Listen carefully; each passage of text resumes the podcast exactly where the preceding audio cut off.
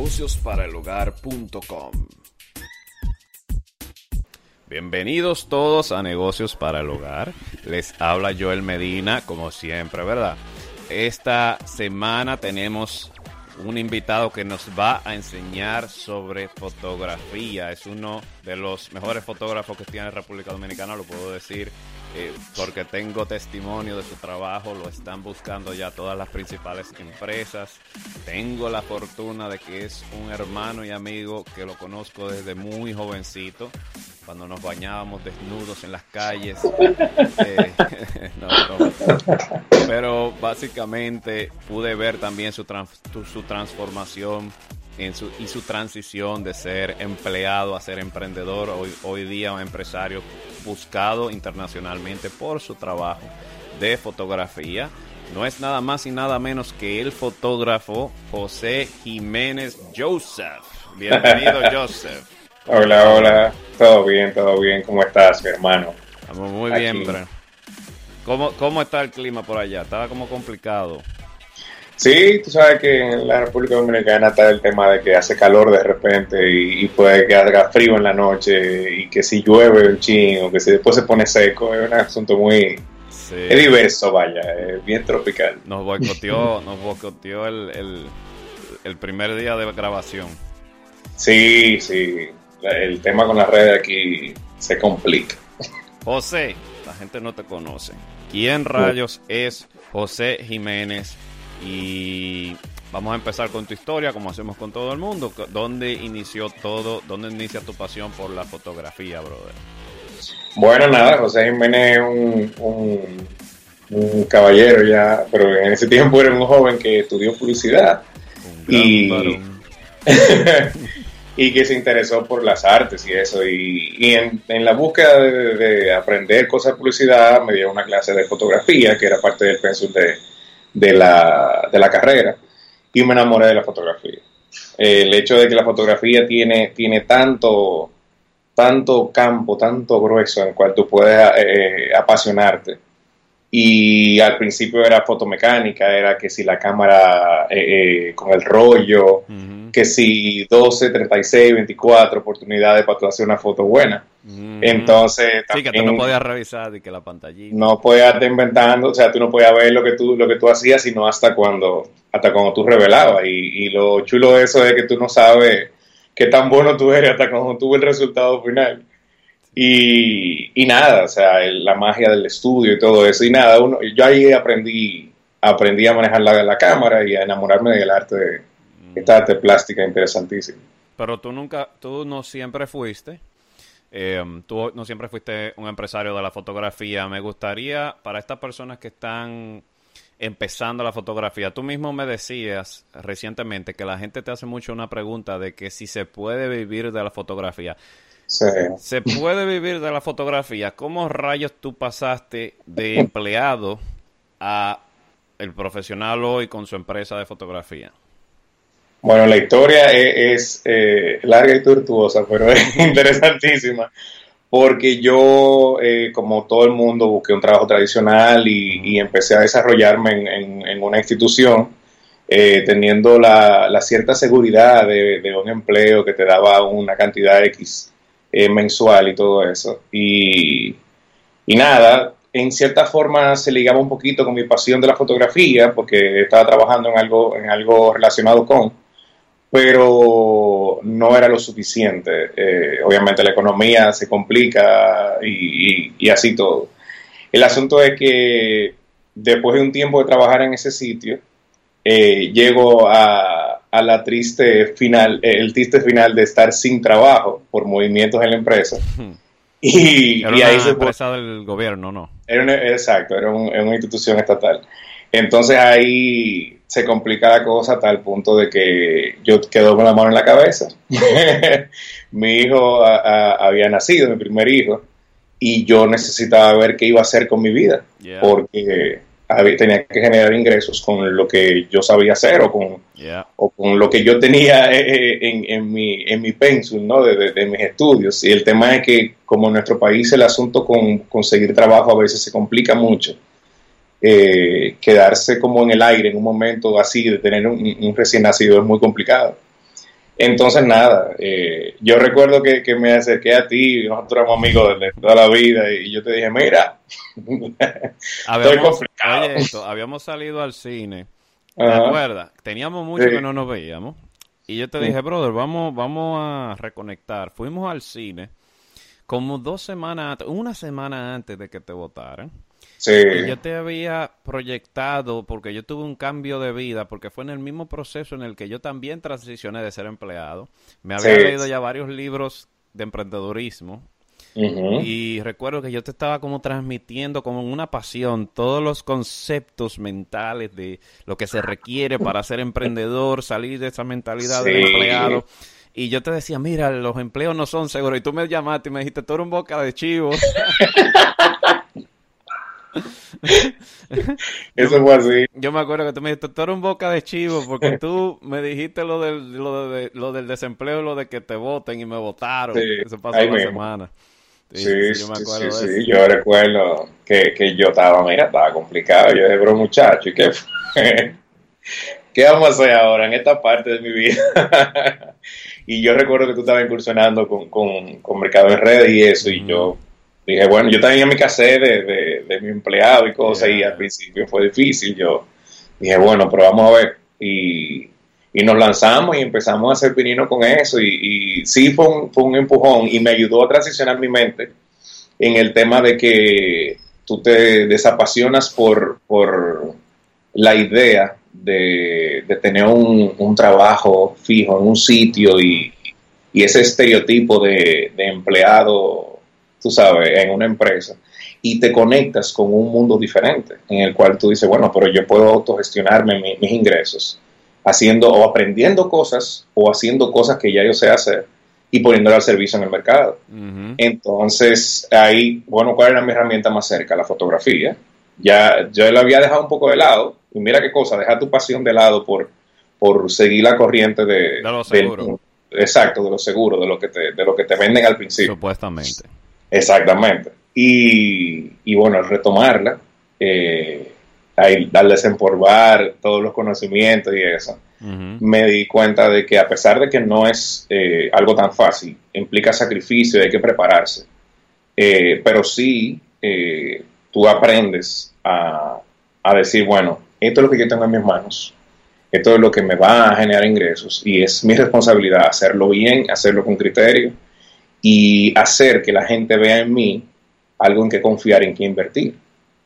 Entonces, nada, fui pasando los años y, desarrollando diferentes mercados, eh, porque la fotografía, al ser tan amplia, lo primero, la puerta grande siempre, que sea un cumpleaños, que sea una boda. te que a preguntar, ¿a qué tú llamas amplio? Sí, es muy amplio porque realmente tú te puedes desarrollar en muchísimas, en muchísimas facetas de la fotografía. Y yo ciertamente he hecho de todo, yo he hecho hasta operaciones, para que tengas una idea. Y al principio si tú tomas eh, trabajos básicos porque tú quieres hacer portafolio. Claro. está el tema de, bueno, yo necesito generar un, volumen de, contenido que la gente pueda ver y pueda apreciar, tú sabes. Y entonces también tú tienes que generar recursos para conseguir mejores equipos y eso. Eh, porque a pesar de que los equipos no son lo que hacen el fotógrafo, ciertamente eh, tener un buen equipo te puede ayudar muchísimo más a llegar a un punto X eh, que tener un equipo más básico. Y nada, eh, fui en eso, fui desarrollando mi estilo, fui buscando cuál era mi nicho, cuál era como que en, mi área del mercado en el cual yo podía sentirme como en mis aguas, ¿entiendes? Porque hay muchos tipos de... Bueno, yo trabajo mucho corporativo. O sea, trabajar con empresas. Imagen corporativa. Exactamente.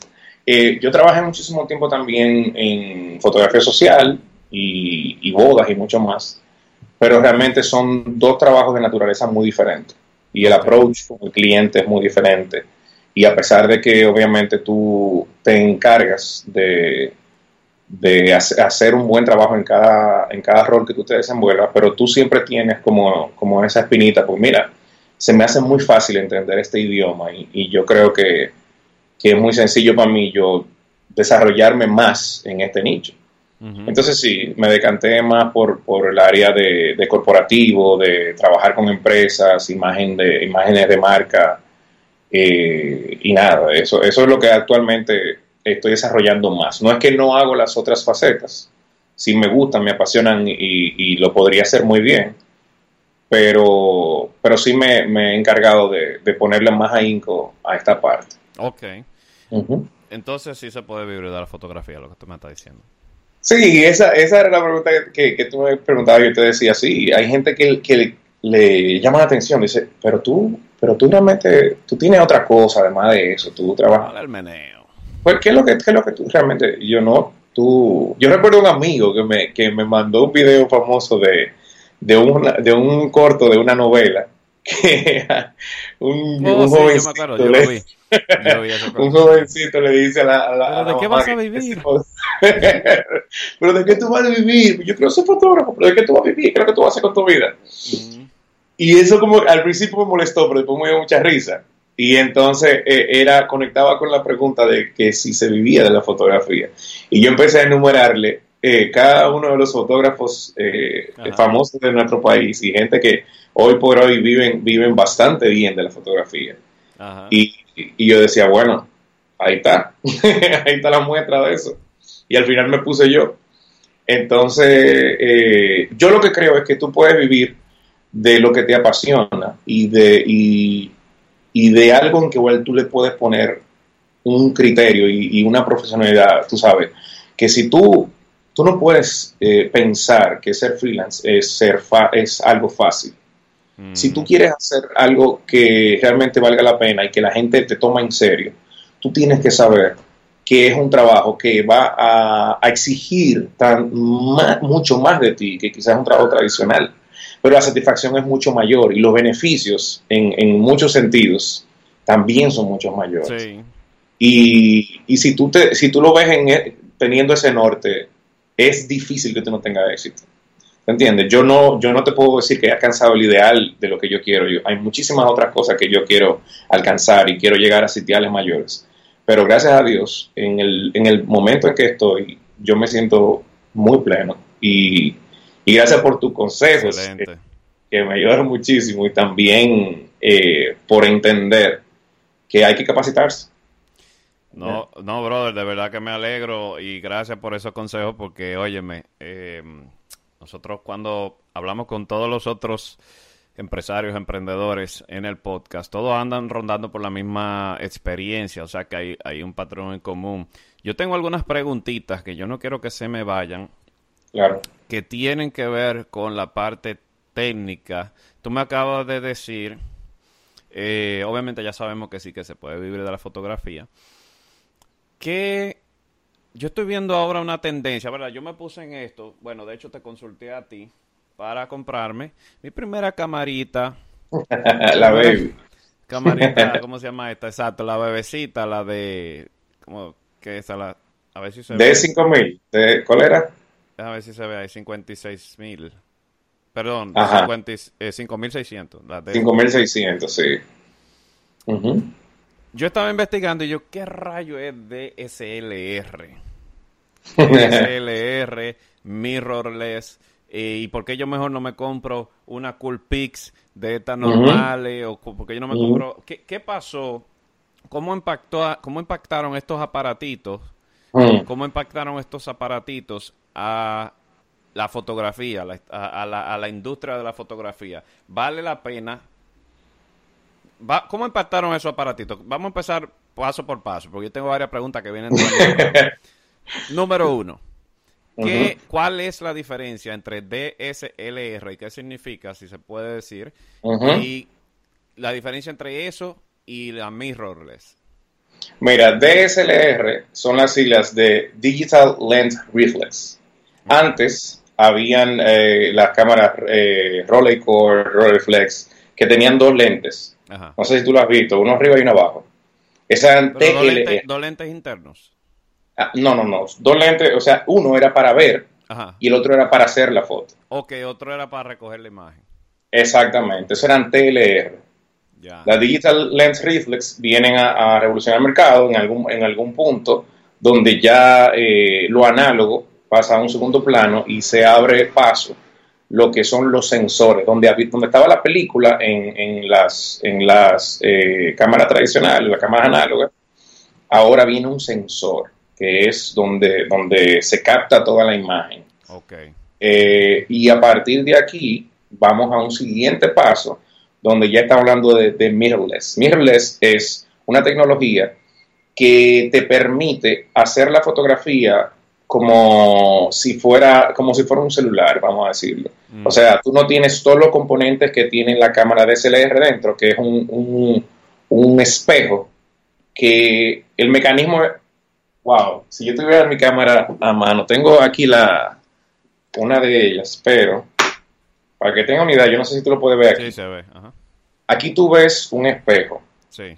Cuando tú disparas, el espejo, a ver si lo puedo tocar. Esto no lo hagan en casa, esto lo hago yo. Ay, Dios mío. se levanta. Y tú puedes tocar eso, sí, Dios mío.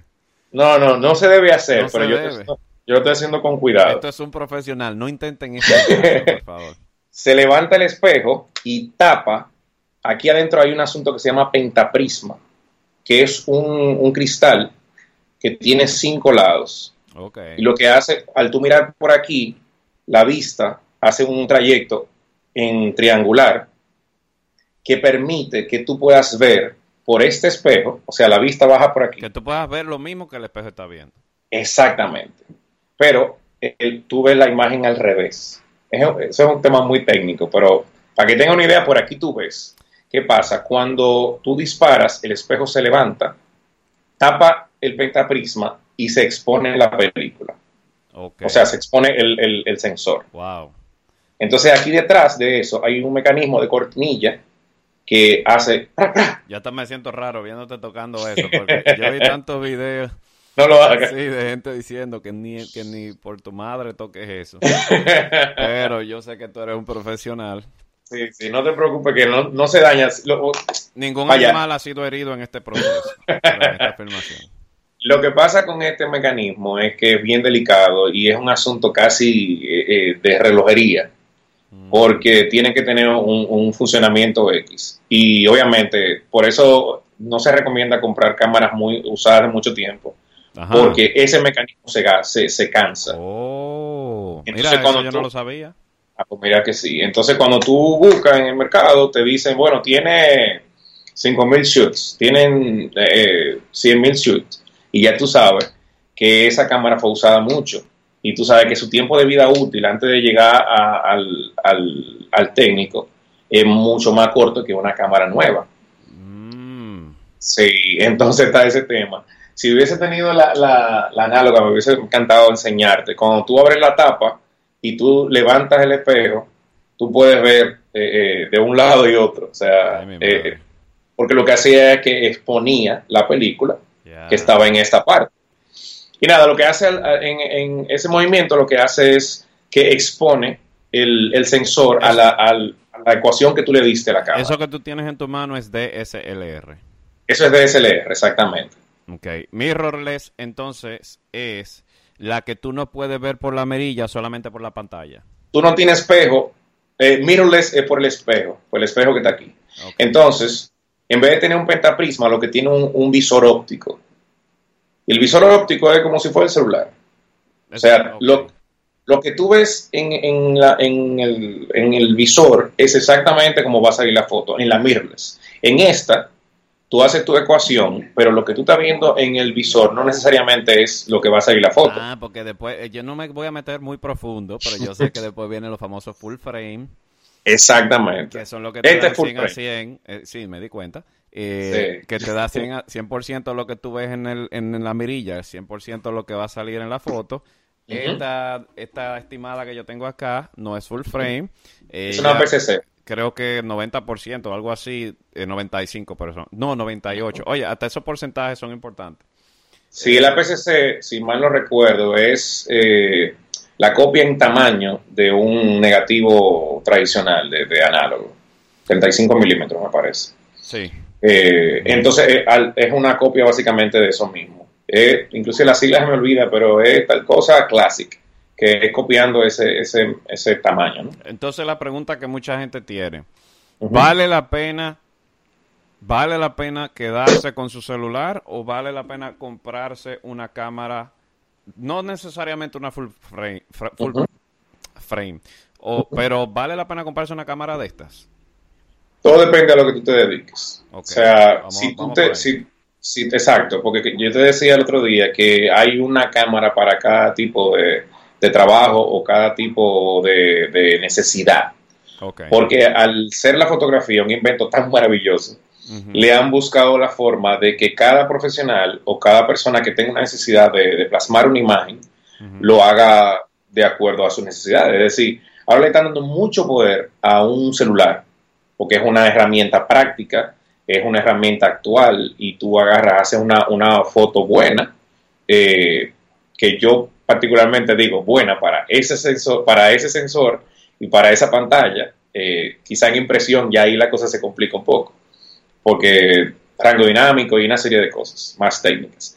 Pero si tú, un ejemplo, trabajas eh, haciendo eh, redes o tú trabajas eh, Instagramer o tú haces, qué sé yo, algún tipo de trabajo en, línea y tú necesitas tener el celular, un celular de alta calidad para hacer fotos, vas a encontrar en el mercado opciones buenísimas que van a hacer fotos muy satisfactorias y que van a valer la pena. Entonces, bueno, quizá me vale la pena comprar este celular de 600, 700 dólares en vez de comprar una cámara que cueste quizá lo mismo, pero yo tenga que empezar a comprar componentes para sacar el, resultado más pro que yo puedo sacar. Ahora, una DSLR de media gama o de gama alta te va a dar unas prestaciones muchísimo más eh, eh, profesionales y, de mayor calidad que, un celular, obviamente. Pero si, si, si tienes esa necesidad y, hablábamos del tema de que al hacer el crossover a video y fotografía en una DSLR, se abre un mundo totalmente eh, amplio en cuanto a las cámaras digitales, porque tú compras una DSLR y tú dices, bueno, pero yo puedo bloguear aquí y yo puedo, eh, ya vienen con Wi-Fi, que tú puedes pasarte la información al celular y de postearlas. Entonces tengo la calidad de un celular, digo, la calidad de una cámara DSLR, y tengo un celular que me va a pasar la información inmediatamente. Eh, esta lo tiene. Es lo que te digo. Entonces, sale directamente ahí y eso, eso te permite muchísimas cosas, ¿te entiendes? Que, que, ah, bueno, pero que yo quiero, yo, mira qué bueno que hablamos de esto, porque justamente el otro día eh, me juntaba con alguien que quería hacer una foto para una joya que vende, unas joyas que vende. Y entonces me dice, pero que yo lo estoy haciendo con el iPhone y no, no me sale, yo no entiendo, pero configúramelo yo dije, mi amor, lo que pasa es que tú quieres sacar, o sea, ella, eh, eh, quiere una configuración muy, muy específica para hacer ese trabajo que el celular no se las va a dar, porque el celular lo están haciendo con un wide angle para que tú tengas un, rango de movimiento muchísimo más práctico que quizá que tú necesites un macro para sacar ese detalle de una joya. Eh, ese rango dinámico cuando tú reveles y tú saques todos esos colores y, esa, y, esas formas, te salga mucho mejor. Entonces, eh, a eso que me refiero. Esa persona necesita una cámara para hacer un trabajo más pro. Entonces, ¿tú crees que quién necesita una DSLR? Básicamente una persona que tenga, que por ejemplo, yo veo, tú me dices si estoy mal, yo veo que los, los que son realtors, los que venden casas, se compran su DSLR. Eh, porque quieren mejores calidades de, fotos para presentar mejor las casas. Eh, los blogueros se compran sus DSLR, una gran mayoría. Eh, se, la están comprando los eh, los bloggers con B corta también. Mm, yo sé que se puede, yo sé que todo eso se puede con celulares pequeños, pero ok, de mi experiencia yo puedo decir que las fotos que yo saco de mi móvil y eso que supuestamente tengo uno de los últimos, eh, no tiene nada que ver con la foto que yo estoy haciendo con esta cámara. Claro, claro. La calidad, eh, eh, el, fondo de, el fondo, la percepción de fondo, el efecto de, blur es original, es del lente real, no es un software. eso se ve magnífico, los detalles de la cara, los detalles de los colores. Exactamente. La diferencia es mucha. La gente, la gente incluso yo me he dado cuenta que si tú estás trabajando redes sociales y tú utilizas este tipo de fotos, se sienten, eso mismo, se sienten profesional. Claro, que tú, tú, tú obtienes un resultado diferente y tú sabes qué pasa. Yo te diría, mira, aquella persona que quiera un trabajo más profesional, más objetivo, con, con o sea, es como decirte, bueno, yo quiero correr Fórmula 1, pero tengo un Lada. y ese, ese Lada se mueve y pasa por la, por la vía donde, donde los Fórmula 1 se mueven, pero no te va a dar el mismo desempeño. Entonces también está el tema de que los celulares tienen mucho mayor rotación en el mercado y va a llegar un punto en que tú vas a tener que invertir en un celular X para que te dé un resultado X cuando con la cámara ya te lo conseguiste. ¿Entiendes? Y que, ah, bueno, que yo tengo que darle a un botón para que me difumine el fondo y qué sé yo qué. Y con la cámara tú simplemente haces una ecuación X y tú consigues eso. Entonces, tú te puedes quedar con esa cámara posiblemente 5 o 10 años, si tú quieres. Si no quieres modificar, cambiar más cosas. Si yo no voy a ser fotógrafo profesional, ya. Exactamente, ¿qué tú vas a hacer, tú sabes, con eso? Quizá le compra unas pilas X porque aprendo, ya se cansaron. Aprendo a trabajar la foto, el Lightroom, con lo del formato RAW, que le saco Exactamente. Los, poderes, como dicen. sí. la foto, no, lo, no uso los JPG, si quisiera hacer chulería. Sí. Me imagino que... Yo tengo una pregunta también, porque hay gente que está escuchando esto y se dirá, ok, aquí yo tengo un fotógrafo, pero yo lo que tengo un celular, yo no tengo cuarto para una cámara, yo no tengo dinero para una cámara de esas. Claro, ¿Qué consejos tú le darías a cualquier persona que quiera hacer fotografías para que hagan mejores fotos con sus celulares? Si tú, si tú fueses a aconsejar o a dar recomendaciones de qué estudiar, eh, quizá en YouTube, quizá libro, PDF, lo que sea. ¿Qué cosas deberían esas personas sentarse a leer o estudiar para sacar mejores fotografías en los celulares? Vamos a hablar de los celulares. Claro. Mira, yo creo que si tú tienes eh, la necesidad de hacer fotografía, porque tu oficio relaciona, es relacionado con eso, y entonces tú no tienes quizá la capacidad de comprar una cámara, eh, aunque hay celulares que cuestan más o menos lo mismo. Pero bueno, eh, tú, necesitas hacer eso con tu celular porque te resuelve dos mundos. Bueno, pues entonces yo te diría que lo primero que debes hacer es tratar de aprender fotografía básica, porque muchos celulares tienen ciertas prestaciones que si tú las sabes manejar te va, te va a ayudar muchísimo más. El manejo del flash, el manejo de, la composición, el manejo de la profundidad de campo. Eh, Fotografía básica yo creo que, es para ti, porque mucha gente... mismo, fotografía básica. Exacto, fotografía básica. Y la fotografía básica en todos los libros va a decir exactamente lo mismo. O sea, qué es obturación, qué es, eh, es apertura, qué es el ISO, eh, qué es la composición. Es el mismo lenguaje en todos los libros. Ahora, eh, como el celular empieza a simplificar pasos, hay que ver en tu celular qué lenguaje te, va a, transmitir, pero básicamente es lo mismo. Hay compensación de, apertura. Tú sabes que si un ejemplo tú tienes una luz eh, fuerte detrás, tú no puedes pensar que con tu flash tú vas a rellenar, porque si la luz es más fuerte que lo que tú tienes eh, como, como luz para rellenar, entonces lo que vas a tener una silueta de la persona o una, una imagen oscura. Entonces son cosas que, tú sabes que la fotografía, después que tú aprendes fotografía básica, hay muchas cosas que tú lo vas haciendo de manera intuitiva porque empiezas a, como yo le digo, resolver problemas. Eh, y, eso tú lo vives, o sea, yo lo vivo a diario con mi fotografía. Si yo estoy en dos ambientes donde, bueno, en un, en un sitio estoy en, en techado, pero también, un ejemplo, un hangar de, de aviones que me ha tocado. Bueno, entonces afuera yo tengo la luz del sol que va a sobrepasar todas las luces que yo tenga y aquí adentro yo tengo sombra fuerte porque la luz está entrando porque son las 10 de la mañana. Entonces yo tengo que rejugar con ecuaciones que me permitan hacer una, una imagen eh, homogénea en cada una de mis fotos. Pero, pero en un celular, los celulares modernos ahora te dan el modo Pro yo recuerdo, yo sé que el mío lo tiene, que te permite modificar solamente la, no te permite modificar velocidad de fotografía de, la, del shutter, pero sí te permite modificar la apertura y el ISO. Exacto. Eh, las personas quizás no necesariamente van a modificar esos valores, porque nada más los celulares ya muy avanzados tienen eso.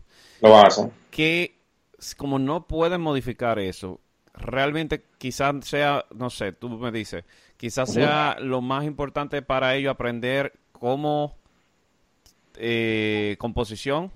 Sí, obviamente es importante aprender composición y si tú no tienes la posibilidad de manejar los elementos y tú tienes como que un celular con, con, Muy limitado. exacto, con opciones cerradas, bueno, la, la mejor eh, fuente de luz que tú tienes es el sol.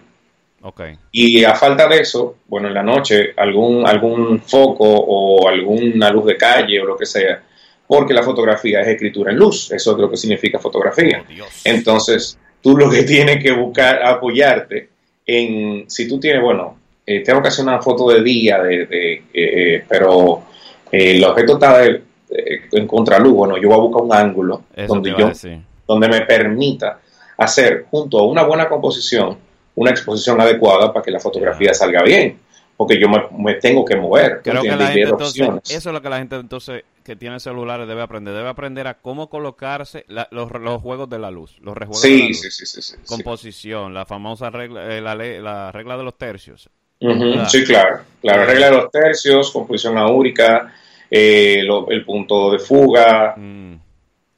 Eh, señores, anoten, es- anoten.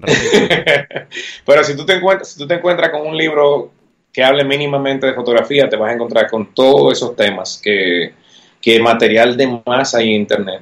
Pero sí, sí yo te puedo recomendar eso. Yo tengo un profesor que decía, cállate atrás la luz. Él me decía eso.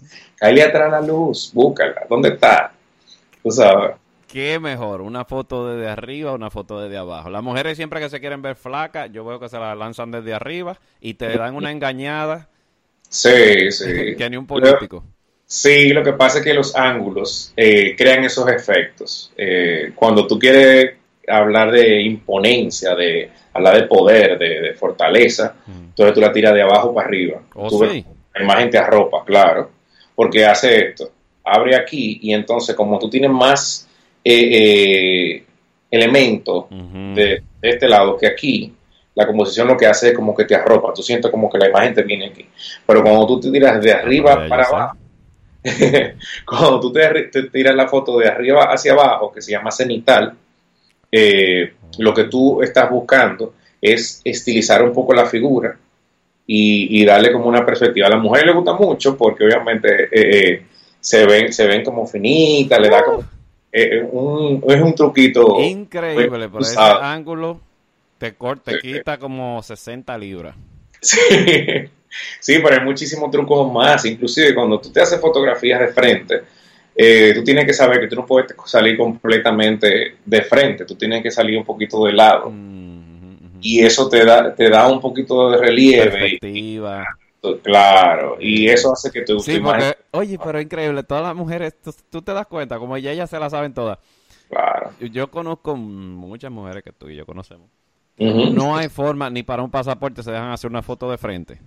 Desde No. que ya ven una cámara, se le tuerce el cuello. Se van de lado. Se ponen así, de que mi lado es este, tú sabes, sí. se la Y entonces todas. Sí, con las mujeres también está de que los hombros desiguales crean esa figura de, de contorno y, y es femenino eso, se ve, se ve bonito, se ve eh, eh, muy, muy atractivo. Y entonces son esos truquitos que tú te puedes aprender, inclusive una gente que quiera también aprender esas cosas que tú me dices, esos son truquitos que también me ayudan bastante. Oye. José, nosotros vamos a tener que hacer más podcasts porque nos acabó el tiempo acá, pero demasiadas más preguntas tengo porque, y de hecho, más preguntas que tengan los nos pueden escribir en los comentarios, nos pueden escribir en, en negocioparalogar.com, nos pueden escribir al correo, las- nos pueden escribir las redes sociales y nosotros vamos a agregarla para los próximos podcasts de fotografías, vamos a invitar a otros fotógrafos, vamos a hacer tertulias, lo mismo con cada profesión.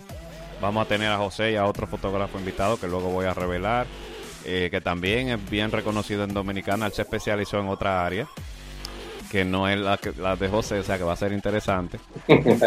Y eso se va a poner bueno, yo creo que ese podcast va a tener que ser de una hora, porque el tiempo se va muy rápido. Pero yo quiero que ustedes nos den en los comentarios, José, eh, ¿cuál es el website tuyo si la gente quisiera contactarte? JoseJiménezphotography.com Ok, nosotros vamos a dejarles el link de su website aquí abajo. Ustedes lo van a ver en la descripción. Y gracias José por compartir con nosotros. La verdad que se me fue el tiempo. Yo ni me estaba dando cuenta. se pone interesante y se, va así. No, no, pero gracias a ti, ¿verdad? Por invitarme. Y de verdad un placer. Tú sabes que si me dejas, amanecemos. Amanecemos hablando de fotos.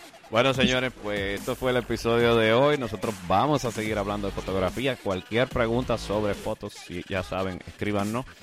Esto es Negocios para el Hogar. Les habló Joel Medina.